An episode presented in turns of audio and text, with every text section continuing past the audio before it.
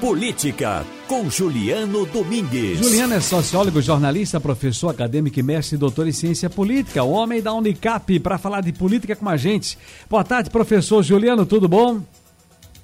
Boa tarde, Ciro, tudo bem com você? Como vai? Tranquilo, na paz. Só para dizer que há quase um ano das eleições, a pergunta mais relevante não é saber em quem o eleitor vai votar, mas o que o eleitor quer. As respostas a ela condicionam a estratégias discursivas e ajudam a antever candidaturas mais ou menos competitivas. Professor Juliano Domingues, esse é um trecho de abertura do seu artigo publicado ontem no Jornal do Comércio. Mas afinal, o que é que o eleitor brasileiro, a eleitora brasileira, o que é que eles querem nas eleições de 2022? Pois é, Ciro, a gente normalmente é muito atraído por pesquisas que apresentam números de intenção de votos, né? dentro daquela lógica de saber quem é que tem mais chance ou menos chance de ganhar as eleições. Sendo que quanto mais distante a gente se encontra do processo eleitoral, né, do dia das eleições, é, mais instável tende a ser esse percentual, ou seja, ele está mais exposto à mudança. Qual é um outro tipo de informação que, comparativamente a essa, né, ou seja, a informação de em quem a pessoa né, pretende votar estando há quase um ano das eleições, costuma ter uma estabilidade maior, ou seja, costuma se, se manter é, mais firmemente ao longo do tempo, é o que é que essa pessoa pensa, né? O que, o, qual é a visão de mundo dela.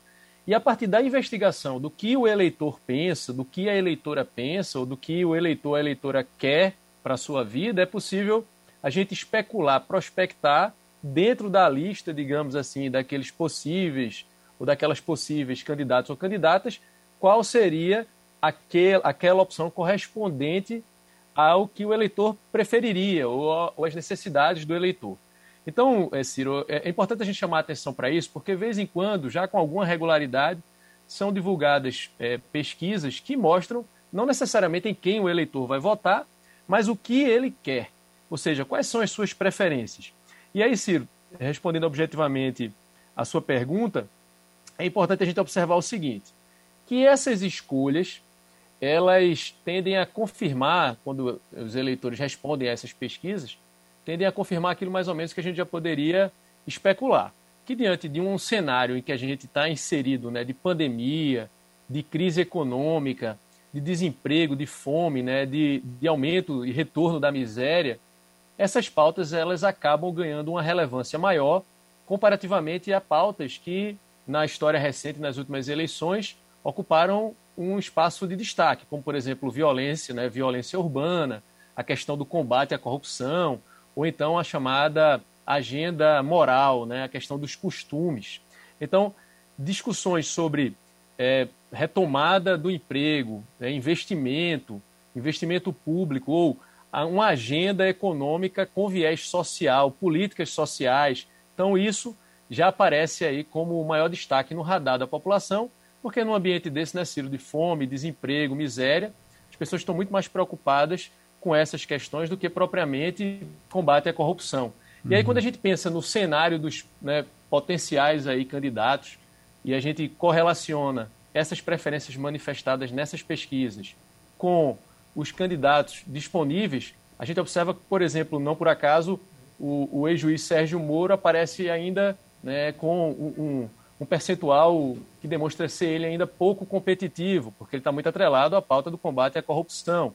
Ou então o próprio presidente Jair Bolsonaro, né, provável candidato à reeleição, vem aí de avaliações bem negativas em relação ao seu governo, mas muito atrelado também a essa pauta da questão das, do, do, dos costumes, né, da moral e dos costumes, e também associado à questão da, da violência, violência urbana, do combate à violência através das armas, etc. Ou seja, algo que, diante de uma perspectiva de crise econômica, perde relevância. Não por acaso, a gente observa aí também o ex-presidente Lula ocupando destaque nas pesquisas de intenção de voto, porque estaria ele mais identificado em função dos seus governos e do seu histórico com pautas relacionadas a políticas sociais, a distribuição de renda e uma atuação do Estado mais fortemente nesse campo do, da geração de emprego, do combate à fome e à miséria. Ciro.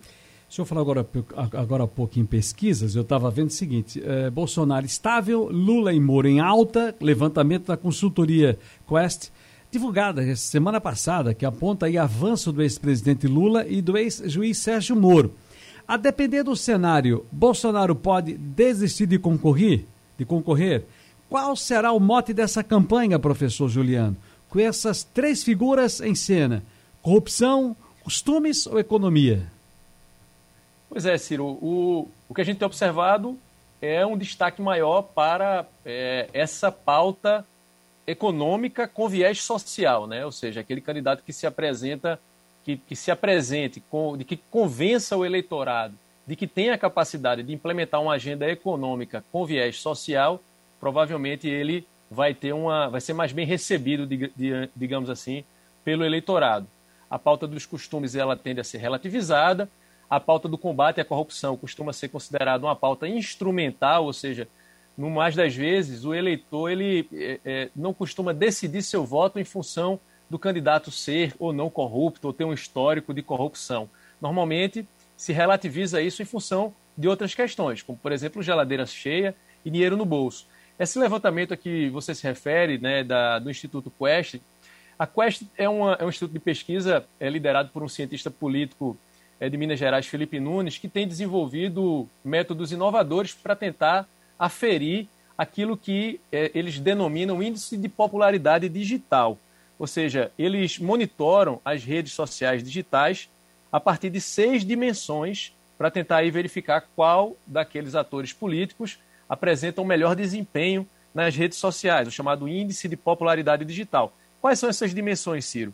É fama, ou seja, número de seguidores, engajamento, que diz respeito a comentários e curtidas por postagem, mobilização, que é compartilhamento das postagens, as reações, né, a valência, que são as reações positivas ou negativas às postagens, a presença desses indivíduos nas redes sociais, que é o número de redes sociais em que a pessoa está ativa, e o interesse, que é o volume de buscas no Google, YouTube e Wikipedia. Então, a partir desses dados, eles apresentam o que é o índice de popularidade digital. O presidente Jair Bolsonaro apresenta um desempenho é, bem relevante, ou seja, à frente dos demais. Isso é um histórico, uma característica do presidente Jair Bolsonaro. Ele, ele tem um desempenho muito bom nas redes sociais digitais. O seu eleitorado ele é muito ativo nas redes sociais digitais.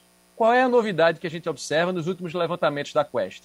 É um desempenho ascendente do ex-presidente Lula, que ultrapassa o, o presidente Jair Bolsonaro em termos de popularidade digital. E muito em função do quê?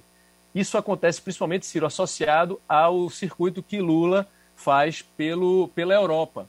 Então, ele tem um pico ali no, no discurso dele no Parlamento Europeu. É o momento em que ele, então, ultrapassa Jair Bolsonaro em termos de popularidade nas redes digitais. E aí também aparece o ex-juiz Sérgio Moro, que é, pontua aí na popularidade é, digital, nas redes sociais digitais, e essa pontuação associada à sua é, filiação ao Podemos. Ou seja, então a gente observa aí um fato que movimenta as redes sociais digitais e aí gera tudo isso, né, Ciro? Engajamento, é, manifestação dos seguidores e aí então é, mais visibilidade para esse indivíduo nas redes sociais digitais. É importante a gente observar que as redes sociais digitais elas não são a realidade, né, Ciro? Elas são um recorte do eleitorado, mas tem sido cada vez mais um termômetro importante para a gente observar o movimento, né, a movimentação do eleitorado em relação a essas figuras, Ciro. Muito bem, professor Juliano Domingos, sociólogo, jornalista, professor acadêmico e mestre doutor em ciência política. Nós chegamos aqui ao mês de novembro. Resta apenas uma segunda-feira para a gente adentrar no mês de dezembro. É o último mês do ano. E aí a virada, professor?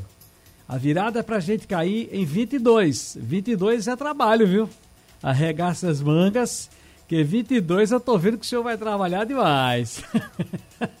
Estou à disposição, Ciro. Tamo junto. Um abraço grande, professor Juliano Domingues. Um abraço grande. Um abraço, até a próxima.